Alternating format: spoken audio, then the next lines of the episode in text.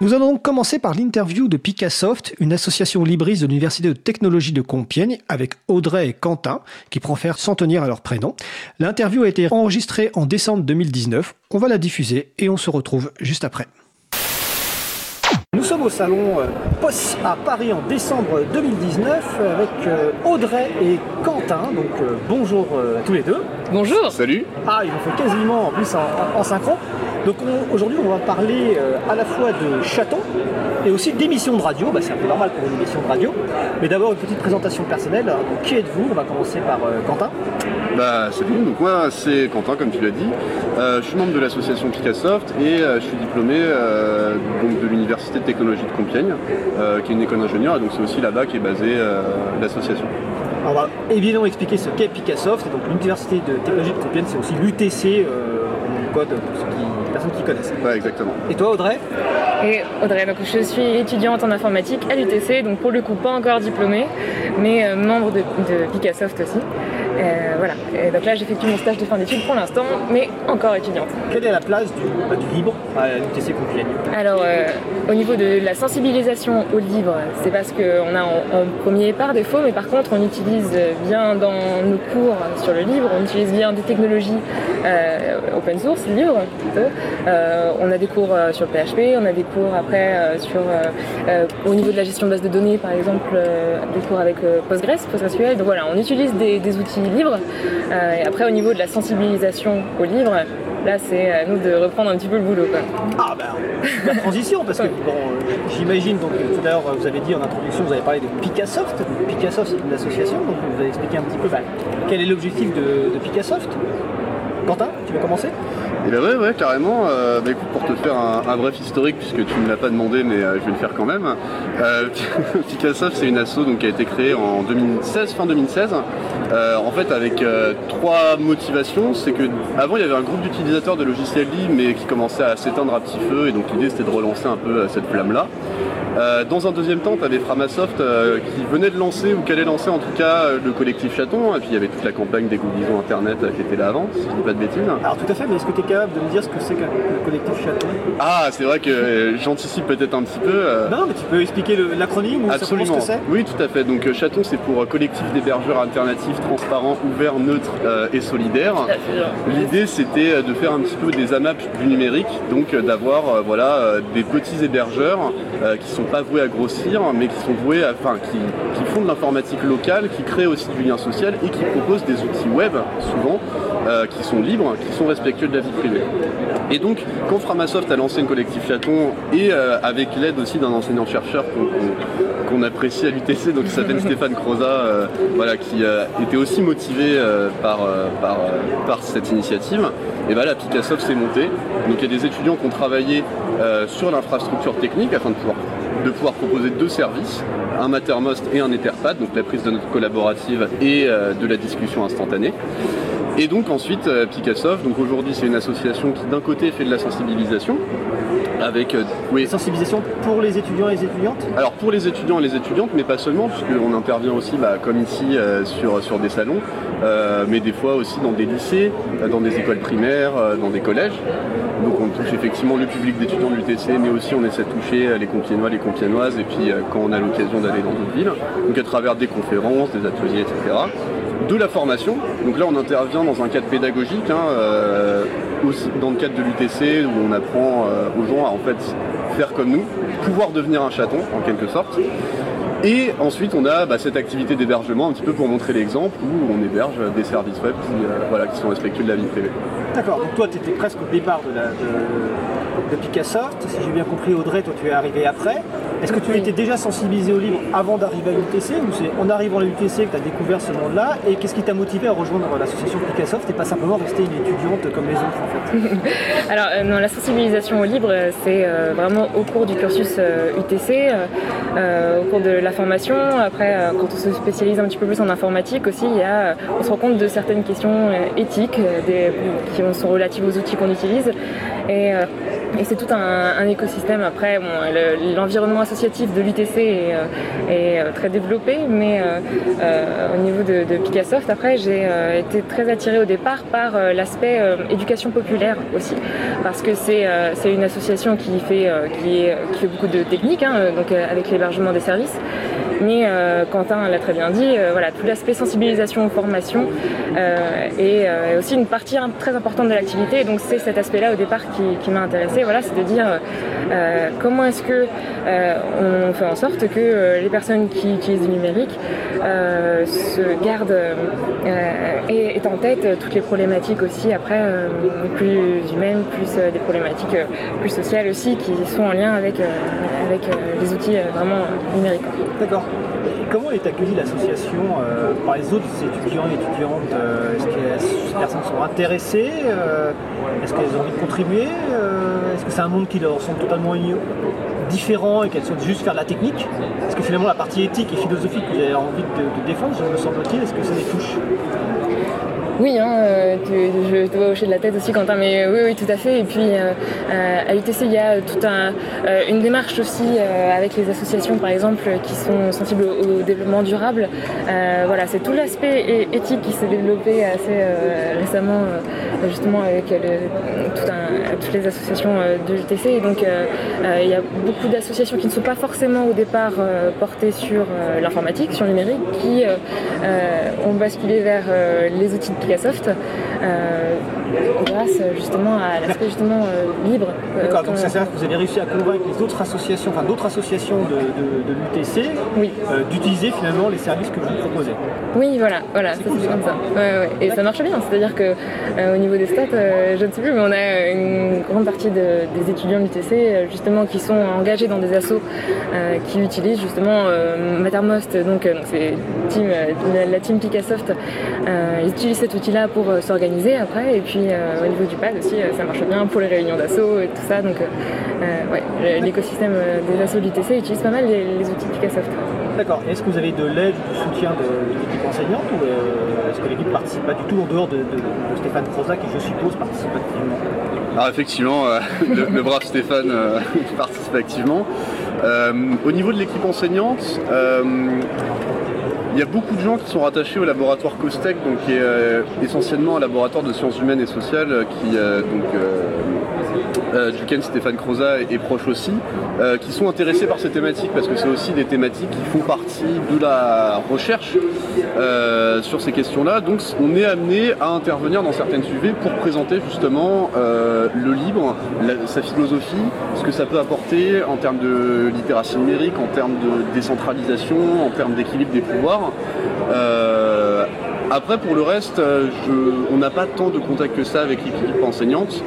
Euh, c'est principalement effectivement un petit groupe d'enseignants qui sont sensibles au libre de base et que c'est des, thématiques de recherche qui les intéressent, euh, qui utilisent et qui font la promotion de nos outils.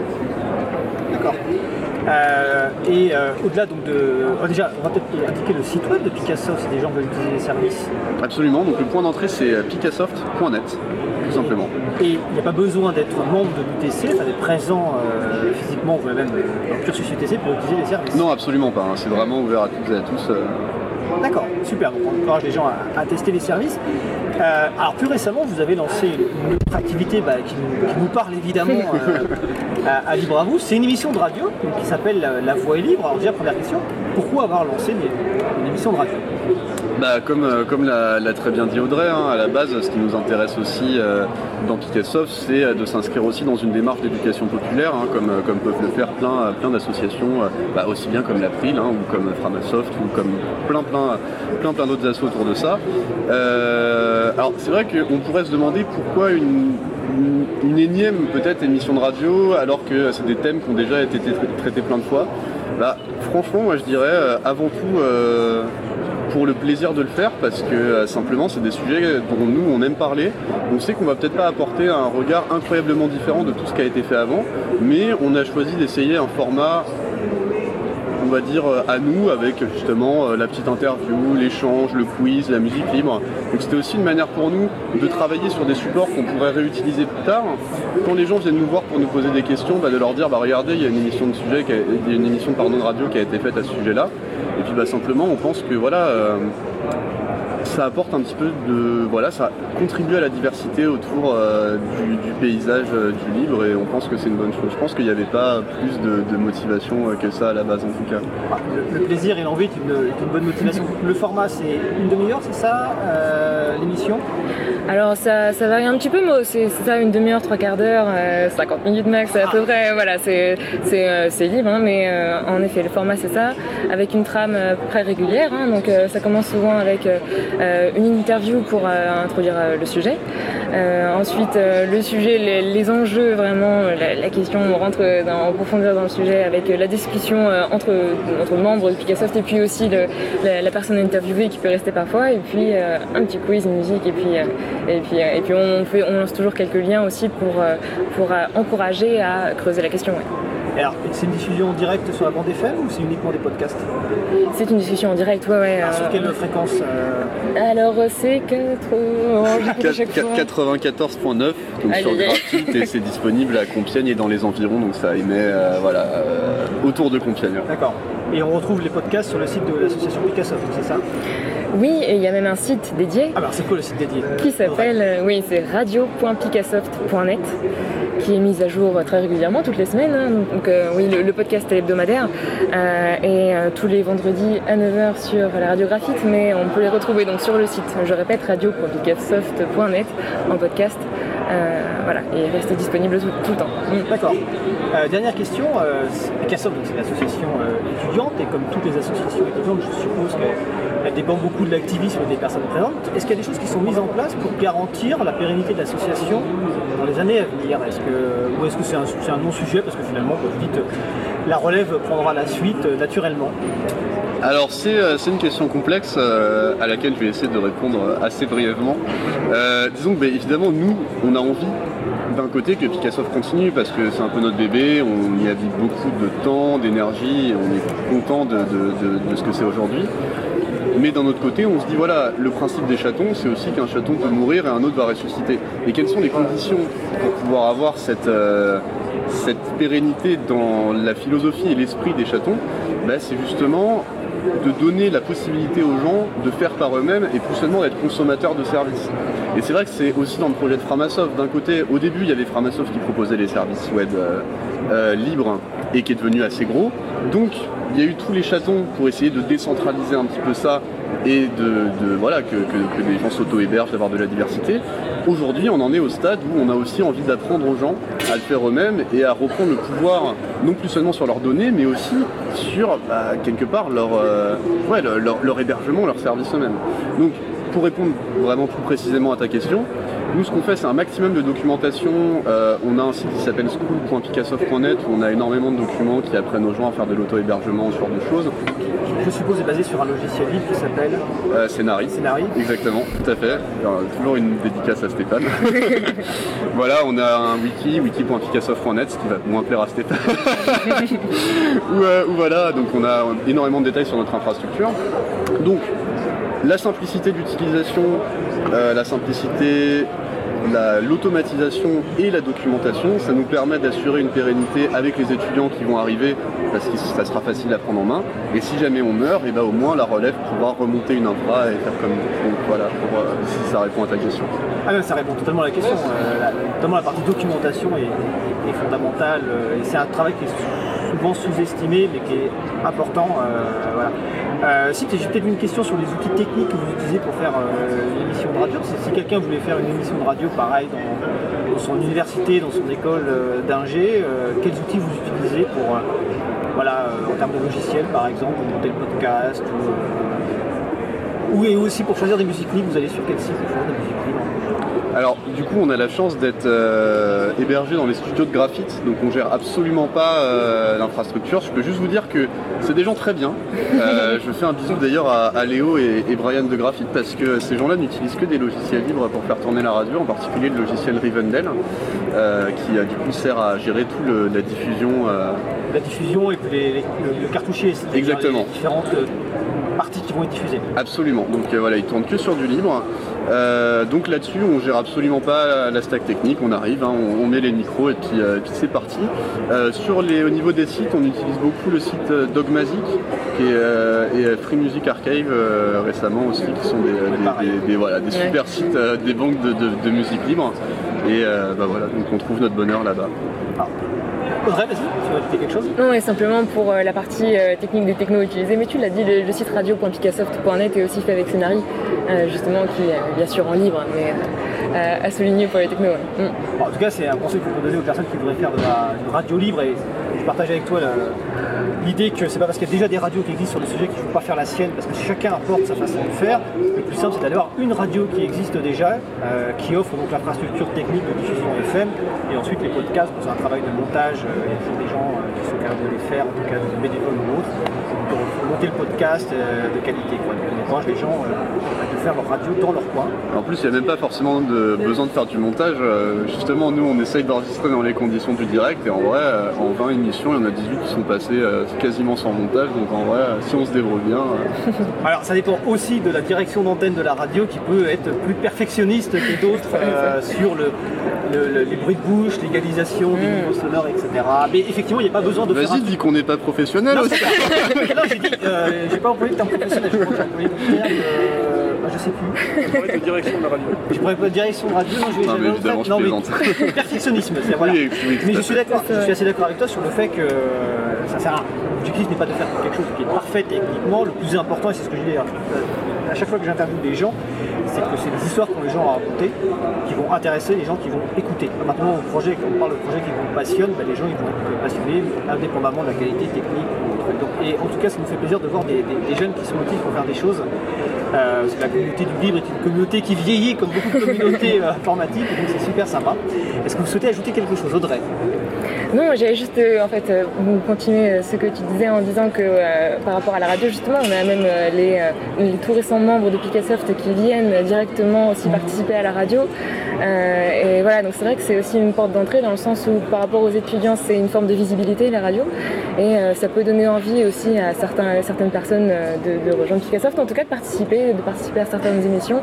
Et donc voilà, pour, pour ouais, c'est juste pour, pour ça. c'est un, un bon, un bon moyen de, parler du libre, encore une fois, d'occuper le terrain, euh, d'occuper encore un autre média. Ok, bon ben c'était super. Donc nous étions avec euh, Audrey et Quentin de Picassoft, donc à la fois un, chaton et puis une radio, donc on vous encourage euh, à écouter, hein, c'est une radio de plus, d'ailleurs sur le site de, la, de Libre à vous sur il y a un lien qui est, vers l'émission radio, il y a d'autres émissions de radio qui existent, notamment une à Toulouse, euh, je crois du côté de Valence aussi, qui parle de logiciels. Donc là, il y aura de radio. Et puis évidemment, les, quasiment les premiers, l'écho des gnous, je crois, du côté de Lille, euh, qui a plusieurs années d'existence. Plus aura de radio qui parleront de liberté informatique, mieux ce sera. Donc euh, merci Audrey, merci Quentin, belle journée.